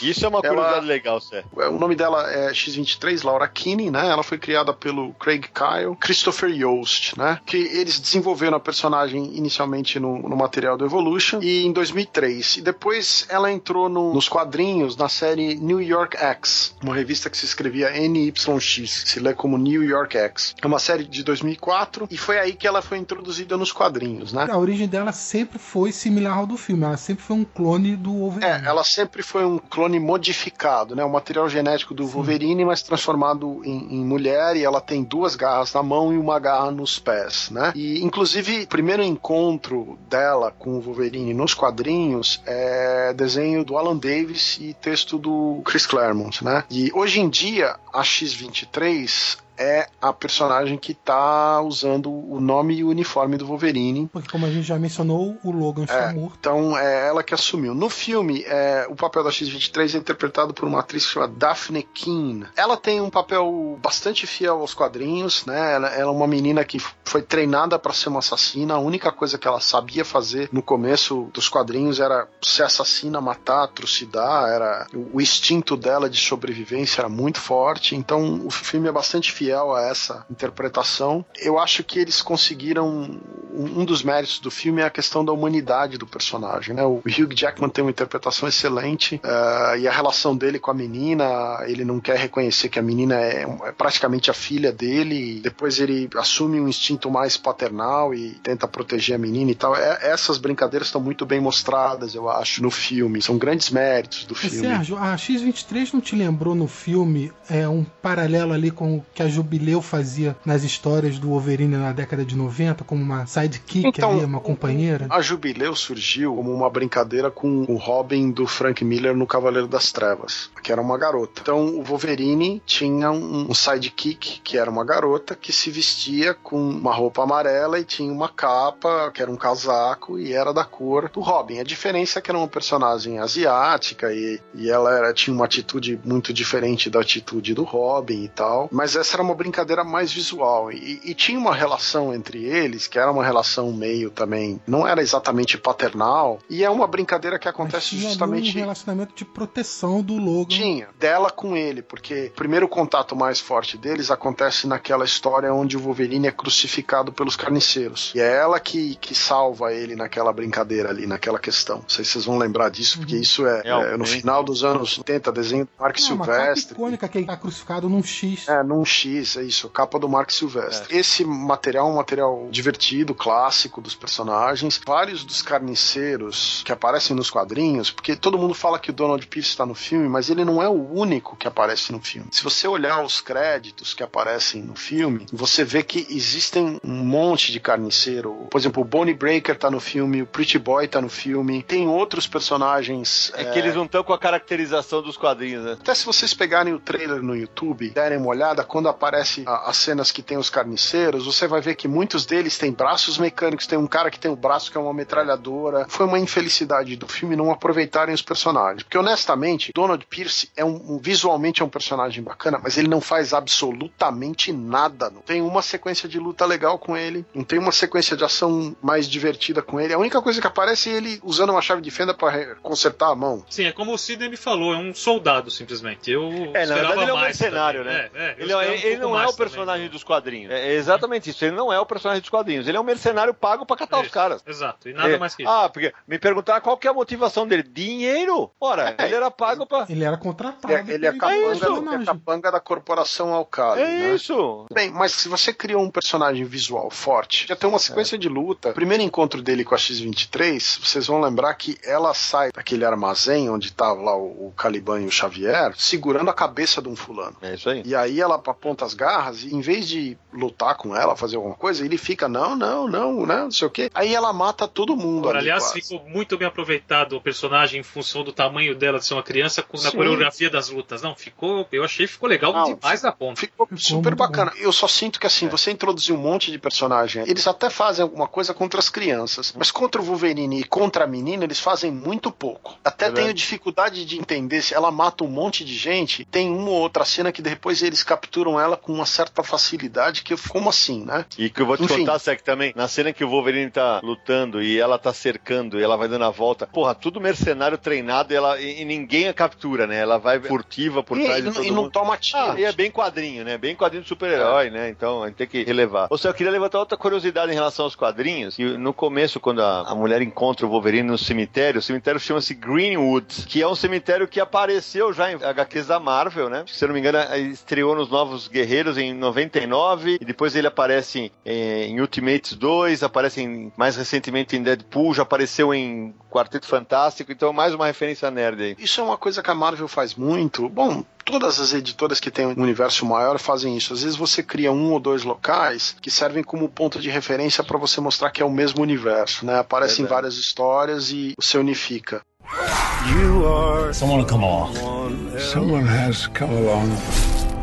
Eu vi uma galera na internet falando assim, pô, primeiro filme que o Stan Lee não aparece da Marvel, dos personagens dele. É, na verdade não, né, Sidão? Até porque as pessoas ficam mais com a cabeça nas coisas mais recentes, mas Stan Lee deixou de participar de alguns filmes da Marvel já, né? Principalmente da Fox. Apesar de ter participado do primeiro, X-Men, ele não participou do X-Men 2, ele não participou de X-Men Dias de um Futuro Esquecido, não participou de nenhum filme solo do Wolverine, seja X-Men Origins Wolverine, Wolverine Imortal e agora Logan. Ele não participou de Justiceiro, Electra, nenhum dos dois Justiceiros. Nenhum dos dois motoqueiros Nenhum dos três, né, Samir Justiceiro? é, até porque o primeiro era aquele bem antigo, né? Se a gente puxar os antigos também não, não apareceu em Blade, nenhum dos três, não Sim. apareceu no Capitão América da década de 90 e tal. É, o antigo é o É, não Dolph apareceu no Lundgren. Motoqueiro Fantasma. Não apareceu nenhum dos dois motoqueiros fantasmas, não apareceu em X-Men Primeira Classe e também não apareceu em Quarteto Fantástico de 2015. A sorte dele. E se você quer saber por quê, ouça o primeiro episódio de Confins do Universo, que foi sobre o, o grande filme Quarteto Fantástico, muito entre aspas. Como chama aquele emoticon? De vômito? Sacanagem. Uma coisa que eu queria falar do filme, gente, que muitos fãs de quadrinho podem ter ficado curiosos, né? É em relação às crianças que aparecem, né? O Rictor, que é mencionado, é, acho que é o único personagem de quadrinhos mesmo, que é mais conhecido, que é o personagem criado pela Louise Simonson e o Walter Simonson, o, casal. Estreou em X Factor 17 em junho de 87. E ele era um personagem que criava e controlava ondas de choque, que é exatamente como isso. Agora, as outras crianças, todas elas parecem ser, entre aspas, herdeiras, né? Na verdade, Dos- inclusive o Rictor é clone, todos eles são clones. Sim, é, no, sim, sim, no- sim. que O são Rictor- todos eles material genético modificado. Sim, né? sim, é que o Rictor é o único que tem o mesmo nome. É, os outros, eles, você vê que são todas crianças que têm poderes de algum mutante que já existiu, mas que eles são clones, já muda o sexo da criança, enfim. É, os herdeiros ali seriam de, do Homem de Gelo, tem da Jean Grey. É, tem uma mulher que tem poder de congelar as coisas. Então, é curioso você pegar cada criança, ver qual o poder dele e tentar ligar com mutantes que a gente já conheceu, né? Uma brincadeira interessante E isso. outra coisa que eu queria levantar pra vocês, que eu achei e no final do filme, eu fiquei, falei, ah, e é agora? Muita gente não vai sacar, muita gente não sacou né, no filme, que quando o Xavier tem aquele primeiro surto e começa a parar todas as pessoas tal. Que estão em Las Vegas. Isso. Na verdade, essa é a segunda vez que ele tem um surto. A primeira é na fazenda do Logan. Aí acontece a matéria na televisão que fala de West Manchester, e ali fica claro que foi num surto que o, o Xavier matou todos os X-Men. O que no velho Logan não é o que acontece nos quadrinhos. Né? Nos quadrinhos quem mata é o Wolverine. E no filme, aquele momento em que ele sonha, que ele sonha e conversa com a menina, o Wolverine, e aí ele fala assim: ah, fala, ah os sonhos dele são. Eu falei, quer ver que agora eles vão remeter? Porque pra quem. Agora já o spoiler já tá dado, né? Eu vou falar mesmo. Porque no velho Logan, o quadrinho, quem domina a mente do Wolverine é o brilhante vilão Mistério do Homem-Aranha. Um vilão de oitava categoria do Homem-Aranha faz o Wolverine matar todos os X-Men nos quadrinhos. Aí eu pensei, falei, será que teria sido Xavier? Eu pensei que ia caminhar pra isso, mas felizmente eles continuaram na linha que eles estavam. Esse diálogo é bacana. Ela disse que sonha. Ela perguntou: você tá tendo um pesadelo? Eu sonho com gente querendo me matar. E ele fala: olha, eu sonho o contrário. As pessoas que eu matei, né? É, na verdade, acho que ela sonha com coisas ruins e ele diz que ele sonha que ele tá fazendo as coisas ruins. Né? Uma boa sacada. Queria lembrar para nossos ouvintes que é o seguinte: a Fox não pode usar um monte de personagens. A Fox tem direito dos personagens mutantes. Então, é, mesmo que eles quisessem adaptar fielmente velho Logan, eles não podem usar o Hulk, podem usar vilões como o Rei do Crime, eles Caveira não podem usar Vermelha. Caveira Vermelha, quer dizer, tem um monte de personagem que eles, o próprio Gavião Arqueiro não podem usar. Então, existem uma série de limitações. A sugestão que o Sidney estava dando aí do Mistério também não poderia ser que o Mistério é um personagem que é vilão do Homem-Aranha e hoje o Homem-Aranha é da Sony com uma parceria com a Marvel. Então também não seria possível. E ainda bem, porque seria muito ridículo, porque nos quadrinhos mim foi ridículo quando apareceu que o Mistério fez aquilo com a mente do Wolverine, é um negócio bizarro, absurdamente bizarro. Agora me fala aí uma coisa, a gente analisou os furos de roteiro e tal. Essa parte do Xavier em que fica claro que ele mandou os X-Men pro além, eu fiquei tentando analisar. Ok, vamos imaginar que tenha sido o primeiro desses surtos telepáticos do Xavier e que fosse num momento total descontrole e que ele não tivesse nenhuma das drogas que ele tá tomando pra conter esses surtos. Porque, convenhamos, um surto daqueles ter matado os X-Men, que eram treinados pelo Xavier, inclusive a Jean Grey, né, que estaria viva, entre aspas, né, e não matar os carniceiros que estão com o revólver engatilhado na cabeça deles, ficaria um buraco gigante, né? O- inclusive, o- quando aparece essa sequência na que eles falam na televisão, deixam claro que 400 ou 600 pessoas foram afetadas no evento de Westchester. É um número enorme de pessoas. Então, uma escala bem grande. Em Las Vegas, você vê que todo mundo tem uma dor de cabeça horrorosa, mas ninguém morre. É, ou os remédios diminuem o poder,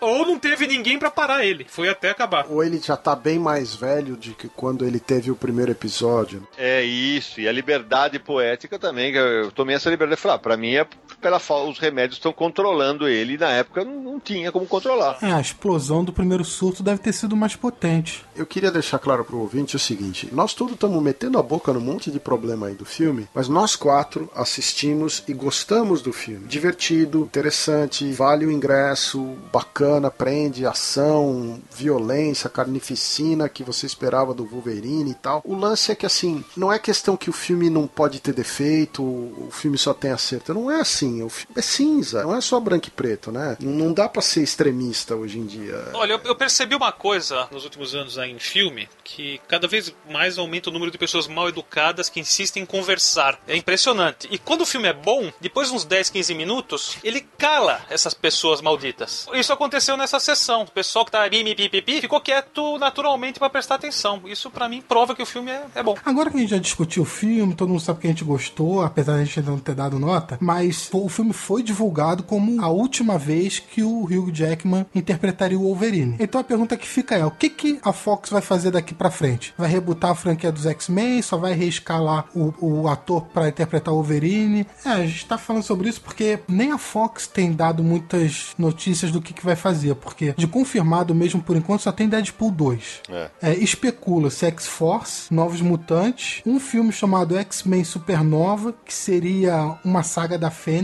e que o Xavier e o Magneto não teriam grande importância nesse relacionamento entre eles, não seria o principal. Tem o lance do filme do Gambit, que agora ainda nem se sabe mais se vai fazer. Ah, acho impossível. O James McAvoy, que faz o Xavier novo, né, na segunda versão, ele disse numa entrevista que no meio desse ano ia filmar um novo X-Men. Só que ninguém sabe exatamente o que, que é. E o Patrick Stewart também anunciou que, assim como o Hugh Jackman, ele não vai mais fazer. O sucesso do filme, a tendência seria eles continuarem. Mas só que essa molecada cresce rápido, né? Se não gravar logo. É, o, o Hugh Jackman deu uma declaração que se os X-Men fizessem parte do mesmo universo que o resto dos personagens da Marvel, que ele teria interesse em continuar para contracenar em filmes tipo Os Vingadores, né? Eu acho que, como isso não acontece, ele teve Os filmes solo do Wolverine não foram um grande sucesso para ele. Você conheceu ele, né, Sérgio? Falando nisso. Conheci o Hugh Jackman no Brasil. Eu tive numa entrevista com ele, tava eu e, e uma outra jornalista. Só nós dois, não era uma coletiva. Lembra o nome dela, Sérgio? É, Ariane. Ariane Brughini? É. Foi minha colega de redação na Conrad. É, exatamente. Ela, eu e ela estávamos nessa entrevista, tava o Hugh Jackman e a agente do Hugh Jackman. Isso foi em, por volta de 2001, quando ele foi promover o filme A Senha, Swordfish,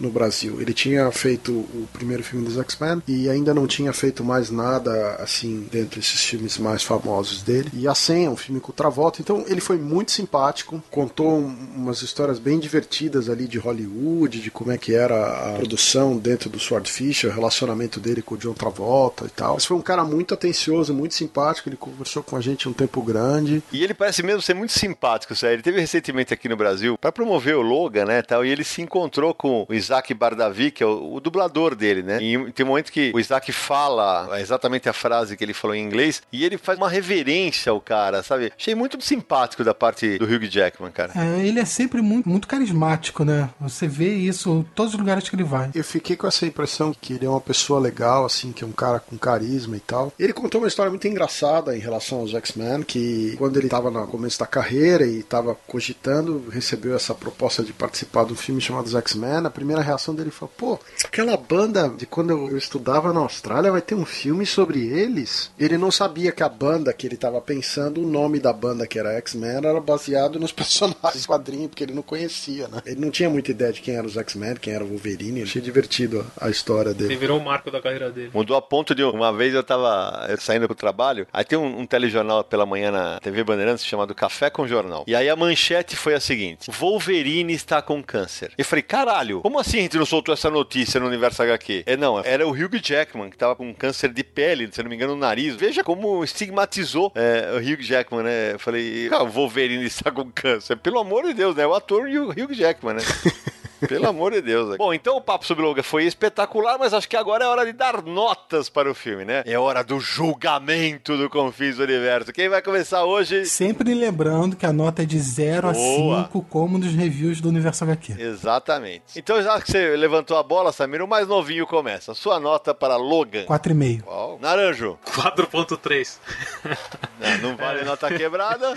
Eu sei, eu tô brincando. 4,5 também. Eu gostei. Você, Sérgio. Eu dou 3,5. Eu tô entre 3,5 e 4 também. E eu dou nota 3,5 também. Eu fico com o Sérgio. Eu tava prestes a dar 4, mas é, alguns dos furos que o Sérgio levantou. Olha, mas ainda assim é um filme que eu gosto. É, um bom eu, filme. eu me diverti no filme, tem as sequências de ação Eu também. que eu me diverti, que eu Eu achei também. que eu queria ver, mas ao mesmo tempo, quando você pensa um pouquinho mais nas reações, nas coisas do filme, você fala, bom, podia ser um filme até melhor. Eu gosto do filme. Então é divertido, é bacana, mas não é um filme assim brilhante. Bom, então agora que a gente deu as notas, Samir, antes da gente gravar esse podcast, a gente anunciou nas nossas redes sociais que falaria sobre Logan hoje, né? E muitos ouvintes mandaram mensagens pra saber a nossa opinião. Vamos a elas? Vamos lá, muita gente mandou mensagens pelo Twitter, pelo Facebook, pelo WhatsApp. Então a gente separou algumas aqui pra ler e ouvir e a gente debater um pouco em cima. Vai. Pelo Twitter, o Marcelo perguntou: O que vocês acharam do X24? Não seria melhor incluir o Dentes de Sabre, seu Nêmesis, como inimigo final? Achei o X-24 uma solução Deus Ex Machina. Ele enfrentando a si mesmo numa versão jovem. Posso responder? Adorei o filme, isso não estragou, ele disse. Fala aí, Sérgio. É, eu queria dizer que inicialmente o, o Dente de Sabre ia aparecer no filme. O personagem que interpretou ele no primeiro filme do Wolverine, O ator. é o ator, ia voltar a interpretá-lo. Depois o roteiro mudou e, e foi descartada a ideia, mas eu não sei se eles iam substituir o personagem no lugar do X24 ou não. Isso eu E não vou sei. te falar, Sérgio, que pra mim, ah, ok, seria bacana ter dentro sabe, mas pra mim, dentro do roteiro que foi montado, com clonagem o tempo inteiro, pra mim é uma solução que não me ofende Não, definitivamente. também não. Uma surpresa legal. Eu gostei. Eu concordo, acho que como todo o, plot tinha a ver com clonagem e tal, o X24 ser uma evolução desse processo fez sentido pra mim. Então vamos lá, vamos pra outra. É, o Rafael Ramos perguntou: Vocês acham que agora, daqui pra frente, a X23 usará o uniforme do Wolverine como acontece nos quadrinhos? Uniformes. Curto e grosso, pra mim não. Eu acho que nem o Wolverine usou o uniforme, quanto mais a X-23. Bem, Eu acho que vai depender do que, que a Fox vai fazer no reboot dos personagens. É, se eles adotarem uma postura de seguir o que tá acontecendo com o Homem-Aranha, com o universo da Marvel, mais colorido e tal. Ó, eu, eu vou explicar por que não daqui a pouquinho que vai ter uma pergunta sobre o final do filme. Então, eu acho que depende muito do que a Fox vai querer fazer. Se é reboot, se é continuar a cronologia, se vai seguir duas linhas temporais, seguir eh, com a cronologia de Logan e outra no presente, enfim, tá tudo muito aberto ainda. Vamos lá, o Aleixo perguntou: acharam que o filme deveria ter vindo 5, 10 anos atrás? Pra mim, hoje é um filme normal, nada demais. Concordo com ele, eu acho que esse filme é um filme que tá datado assim. Eu queria ter visto esse filme há uns 5, 6 anos atrás, 8 anos atrás. A qualidade que eu sinto nesse filme, eu acho que ela deveria ter aparecido mais ou menos antes do segundo filme do Capitão América. É, não sei. Mas tem um componente nesse filme que impossibilitaria, teoricamente, de ter sido feito antes, que é a aposentadoria do Hugh Jackman no papel. É verdade. Possivelmente o final seria outro. Mas se você pensar no filme como um todo, assim, o roteiro, Nada impede do Hugh Jackman voltar a fazer um outro filme com a linha temporal do presente, mais jovem, etc, etc. É um filme de despedida, realmente. A história de despedida. Então, É um final digno. Eu até achei que não devia acontecer o que aconteceu com ele no final, que ele devia educar molecada, mas paciência. Faz sentido. Já que o Naranjo falou do final, Cassiano Pinheiro, nosso amigo do Mundo Gonzo, jornalista e tal, também mandou uma pergunta em cima do final. Manda aí, Samir. Ah, o Cassiano perguntou o seguinte: por que o ato final de Logan é tão fraco? Criar crianças mutantes poderosas demais e depois ignorar isso foi uma grande falha no final do filme? Então, é, eu de verdade não acho que é tão fraco. Não era o meu final favorito. O meu final favorito era o Wolverine sobreviver e assumir o papel do Xavier. Ah, mas ele, a gente falava fora do ar Samir, mas, ah, mas ele não tem característica de professor. Acho que até por isso seria mais interessante. Porque ele já teve característica de professor pra Kitty Pride, pra Jubileu, nos quadrinhos. Então, aquele negócio dos vários Wolverines. Agora, o filme inteiro foi conduzido pra aquilo ali, Cassiano. Porque é, o filme inteiro é conduzido como um câncer que tá matando o cara. A gente tinha que lembrar que, como o Samir falou agora há pouco, era a despedida do Hugh Jackman. O que significava que, meu, eu acho que o final arredondou. E mesmo não concordando, acho ele coerente com tudo que foi mostrado na tela. eu gosto do que aconteceu, acho que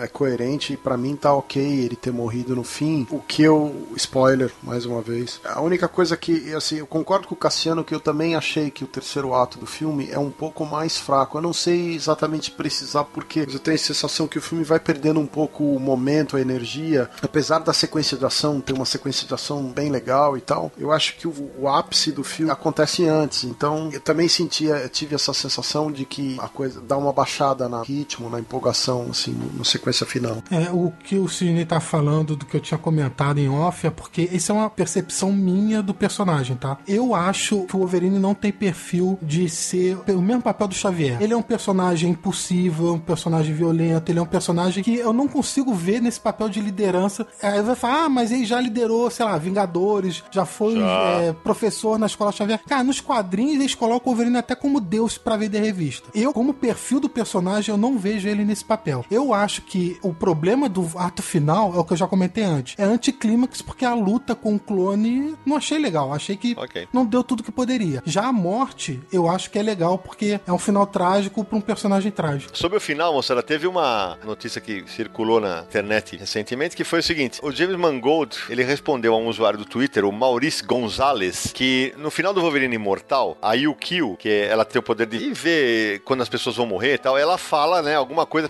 como o Wolverine que, que ela via ele deitado, cheio de sangue e com o coração dele na mão. E aí o Mangold falou que realmente foi uma, não sei se uma inspiração e tal, mas é- aí o coração, entre aspas, seria a Laura que ele tá segurando quando ele morre. E aí ele, ele solta aquela frase: Ah, então é assim, né? É assim que se sente, alguma coisa assim. E até muita gente especulou se a frase era sobre ele morrer ou sobre ele estar amando uma menina, amando a menina como uma filha. Ele falou que é sobre a morte mesmo, né? Moçada, eu não podia, a gente pode esquecer de falar uma coisa. A gente falou, falou, falou do filme, né? Até brincou isso na época quando saiu. O cartaz do Logan é uma picaretagem de Photoshop que é um negócio, né? Da mão da menina. Meu Deus, a Laura é a menina elástico, né? Porque olha o tamanho do É, dedo é dela, velho. verdade. Que que é isso? Mas tudo bem. Vamos lá. Próximo. Samir. Ah, o Francisco Zoto perguntou também no Twitter. Queria saber de vocês, o que faltou de bom nas HQs do Wolverine que não vimos no filme? O Sérgio já falou, né? Arma X, né, Sé? Arma X. Eu acho que também não aconteceu um, um confronto bacana entre o Wolverine e o Dente de Sabre. Não, não foi feito um que fez justiça, digamos, a essa rivalidade, né? Você, o segundo filme dos X-Men tem uma luta entre ele e a Lady Letal, que seria a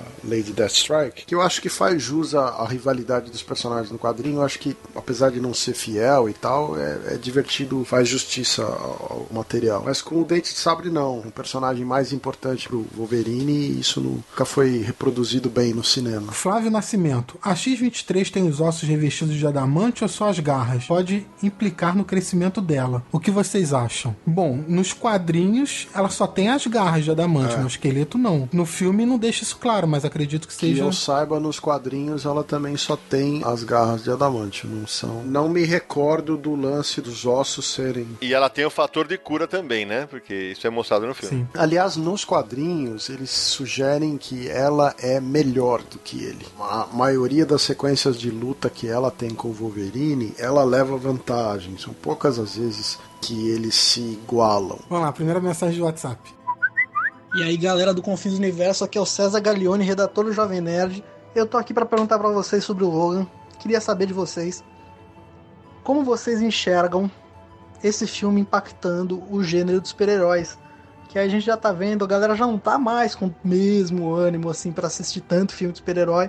E esse aí sai um pouco da curva. Eu queria saber de vocês como vocês acreditam que, que isso vai impactar esse gênero que a gente tá vendo aí nesses últimos anos. Abração, mega fã do podcast, abração para todo mundo aí. Ô César, obrigado, obrigado pela audiência qualificada. Abraço aí pro Azagal, pro Jovem Nerd, pro, que é o Alexandre, pra galera que ouve a gente aí no site de vocês. Muito obrigado. A pergunta dele vai bem ao encontro do que a gente falou do Reginaldo Costa, aquele leitor lá atrás, né? Acho que o impacto que o, o Logan traz pro gênero super-heróis no cinema é mostrar que, olha, dá pra fazer super-herói de outro jeito. Que tem os engraçadinhos, tem os mais sérios, tem os do meio, e nenhum invalida o outro. Vocês concordam ou não? Tem o ruim e o bom. É isso. O ruim é isso. Que bom que a gente tem opção. O ruim, alguém querer lá imitar e fazer nhaca. Esse, né? São esses dois lados. Eu vejo um- uma coisa interessante nessa pergunta que é o seguinte: se você pegar um personagem como o Justiceiro, um filme como Logan se adapta muito a um personagem como o Justiceiro. Exato. Tanto é que o que você viu do Justiceiro na série da Netflix do Demolidor é um pouco isso. É mais pé no chão, é, tem um, segue um outro caminho e tal. E por incrível que pareça, em três filmes do personagem no cinema, não conseguiram fazer isso com o Justiceiro. O Logan seria um caminho interessante pra fazer a mesma coisa com personagens desse gênero. Eu acho que a palavra é adequação, né? É. É exatamente isso o filme permite. Se você souber adequar, pô, ah, o filme do Guardiões da Galáxia, ah, mas ele é engraçadinho. Gente, tem um guaxinim e uma árvore na equipe. E é tudo tão maravilhoso. Se você fosse fazer um filme solo com a Gamora, É. o caminho similar ao do Logan seria diferente, mas poderia se adaptar ao personagem dependendo da proposta do filme. E depende do diretor, depende da proposta, eu acho. A adequação é a palavra-chave. É isso E aí. também não fugir à essência do personagem, porque personagens nos quadrinhos também são diferentes um dos outros. É lógico. Você não pode usar a mesma abordagem pra todos eles, e no filme é a mesma coisa. Dá pra usar o tom do Logan no Deadpool, né? Não Ah, tem como. Lembrando que o Logan teve uma fase nos quadrinhos que ele não tinha nariz, não tinha poder. Nossa, tinha- meu Deus. Essa Que- fase foi quando ele perdeu o adamante. Gente. E a explicação foi que o adamante era o que impedia dele de evoluir até um animal. Ou involuir. É, essa é a fase pra esquecer. É absurdamente ridícula essa frase. Passa a borracha que é muito ruim. A última aqui pra fechar então, o Fábio da Luz pelo Facebook perguntou o seguinte: O Naranjo já me disse sua opinião lá no Twitter, mas vale a pena perguntar para o restante da equipe do Confins. Logan ultrapassa Cavaleiro das Trevas e se consagra como o melhor filme baseado em quadrinhos de super-heróis? Não. Não. Foi o que eu disse no Twitter. E vale frisar que a opinião de que o Cavaleiro das Trevas é o melhor filme também não é um consenso com ninguém. É, não é um, Exatamente. Não é um unânime, não. É. O que ele me perguntou foi comparando. E eu disse que, na minha opinião, o Batman tá um pouco acima. Eu acho que são dois filmes divertidos. Eu acho o filme do Cavaleiro das Trevas melhor que esse filme do Wolverine, mas nenhum dos dois é um consenso como um filme espetacular, assim. Não, Cavaleiro das Trevas é um filme espetacular. Não é um consenso que é o melhor filme de quadrinhos, né? Não, claro que não. Não existe opinião É, unânime que dê um claro. troféu. Este é o melhor É. de todos. Ah, isso vai de cada pessoa, pelo amor de O que é favorito pra um não é favorito pra outro. Isso é uma bobagem.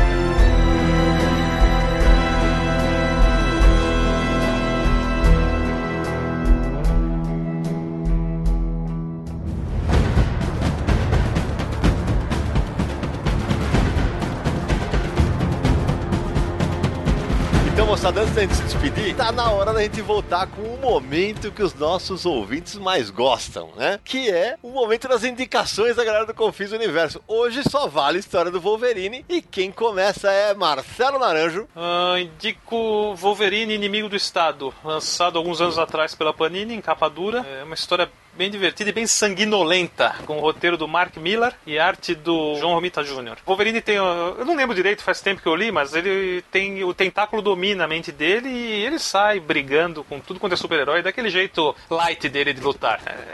É, divertido. É, a Panini lançou essa edição, que também saiu na revista mensal. Depois ela encadernou numa edição em capa dura e lançou nas livrarias em 2009. É isso aí. Então aproveita o ensejo, Samir. Manda a tua. Ah, a minha indicação vai ser um quadrinho que eu já falei no podcast, que todo mundo comentou no podcast, que é o Velho Logan, por motivos óbvios. Mesmo não sendo a adaptação fiel da história no cinema, mas tem inspirações de alguns conceitos ali. Então, se você gostou do filme, gostou desse Logan mais velho, você pode procurar a história original pela coleção da Salvat, que é a única edição encadernada que está à venda. E também pode comprar nas bancas é, a série mensal que a Panini está publicando e ver se curte essa história. Sérgio, ele indicou mesmo o velho Logan? É isso que a gente ouviu, não?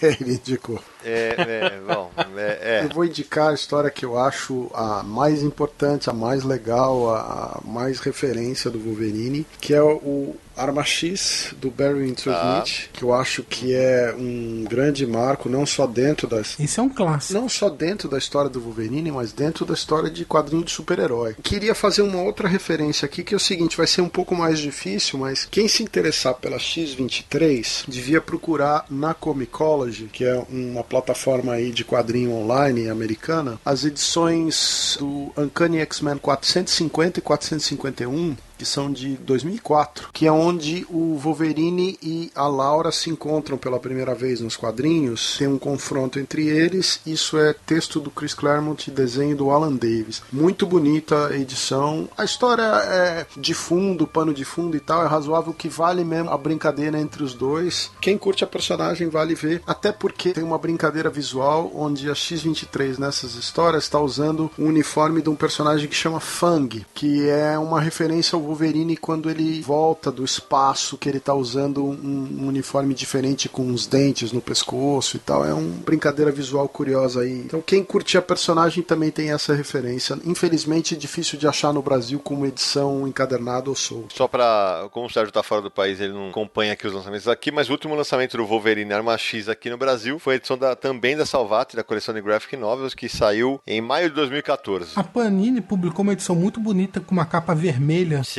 bem lembrado. A capa tem um efeito de prateado também. É muito bonita essa edição. É, e essa edição saiu no finalzinho de 2013. No ano seguinte saiu a da Salvat. Bom, então pra fechar o pacote, vou eu. Vou fazer logo duas, tá? A primeira, uma minissérie que na época eu li como era menino, li em formatinho na editora Abril. Eu, Wolverine, escrito pelo Chris Claremont com desenho do Frank Miller. Uma história bem, bem bacana. É Uma história redondinha, vai, não é espetacular, né? Ele vai ao Japão, enfrenta o tentáculo e tal. Também saiu na coleção da Salvat. E uma que estou implorando para que as editoras tragam de volta há muitos anos, porque a última vez que foi publicada no Brasil foi em 1991 e a primeira foi em 1989, que é uma minissérie chamada Wolverine Destructor Fusão, que é escrita pelo Walt Simonson e pela Louise Simonson, com arte espetacular do John J. Mutt e do Kent Williams. Eu me lembro que nessa época eu estava começando a escrever sobre quadrinhos. É, o Sérgio talvez tenha uma memória mutante melhor do que a minha, mas foi a primeira vez que eu vi pra valer o Wolverine usar as garras dele, como ele usou, por exemplo, no filme do Logan. Tem uma cena que ele coloca a, a mão na nuca do vilão e atravessa duas garras pelos olhos. Tem uma que ele coloca de baixo pra cima. Então, foi a primeira vez que se mostrou o Wolverine pra valer, rasgando os caras com as garras entrando pra valer, e não aqueles snicks, snicks pra todo lado. Saiu pelo selo da Epic Comics e nos Estados Unidos saiu com uma minissérie em formato especial. Então não era um produto de banca de jornal, era um produto mais para comic shop, é, mais caro. Então uma das razões assim. Confesso que eu acho estranho esse material não ter sido republicado no Brasil ainda. What acreditar, Xará. Você não quer o que eu tenho. Bom, Samir, antes da gente se despedir, já que hoje não vai ter e-mail, porque o programa ficou um pouquinho extenso, a galera que quiser entrar em contato com o Confis do Universo, como faz? Para acessar todos os episódios do podcast, é só acessar em podcast.universohq.com. Também pode procurar a gente no iTunes, é só procurar por Confis do Universo, assinar o feed, deixar seu comentário e sua avaliação para mandar mensagem pra gente. Tem duas maneiras. Uma é o e-mail, podcast.universohq.com, e a segunda é o WhatsApp para mensagens de voz, DDD 11 94583 5989. E é claro, Confins do Universo é um podcast do site Universo HQ, www.universohq.com. Nas redes sociais é só buscar por Universo HQ no Twitter, Facebook, Instagram e Google+.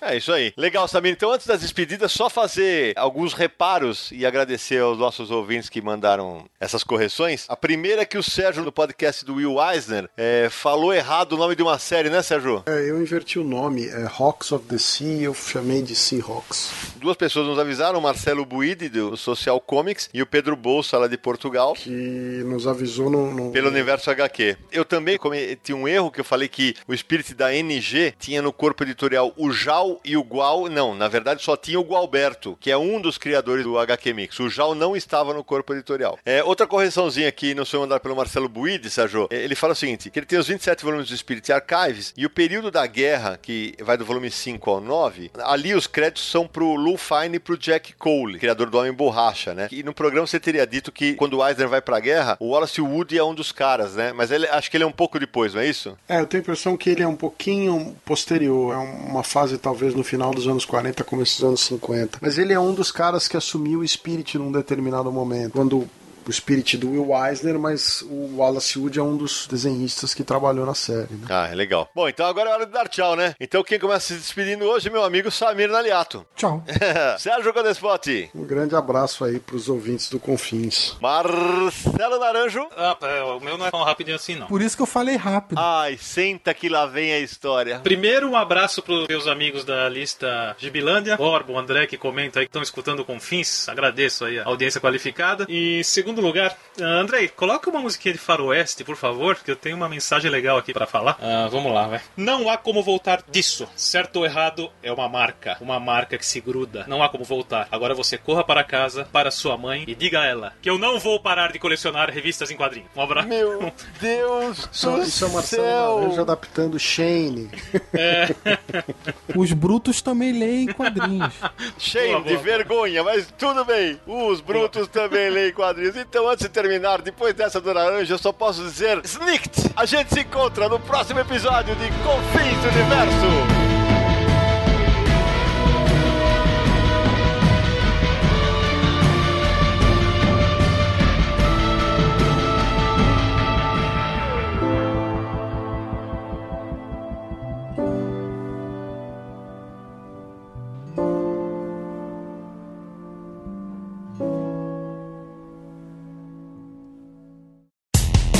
Dia mais claro ou na noite mais densa, você está deixando a nossa presença. Faça uma boa viagem de volta, mas não fique disperso. Nos encontraremos no próximo episódio de Confins do Universo.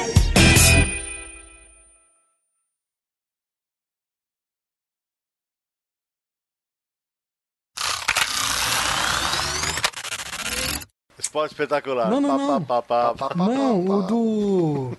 Puta, como é que é o nome daquele filme do policial lá do. Caralho, deu branco, cara. Rapaz, bom. cara, Esse- esse nossa, cara é é velho, velho demais, saber velho. que deu- Esse Não, Tropa de é Elite, ótimo. Tropa de Elite, lembrei. Não lembra da Ah. música? Pá, pá, pá, pá, pá, Ah, pá, pá, pá, pá, pá. Ah, e sou eu que canto mal. Ah, mas não tô cantando, não. Não, não é. O pessoal fica muito com a cabeça na, no Quem mais tá, comendo, recente, né? quem tá comendo salgadinho aí? Eu tô comendo tic-tac. É, porque tá ele fez uma, é, e se ofereceu para todos os nossos ouvintes nesse momento. Não, foi pros Desculpa, A extras. garganta tá Não, muito foi- seca. Não, foi só pros extras. Vai lá, vai lá, Sabi, continua daí.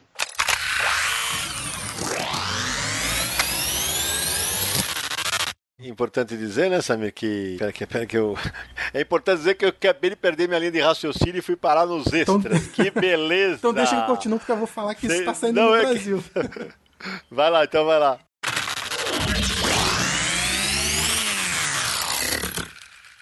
Este podcast foi editado por Radiofobia, podcast e multimídia.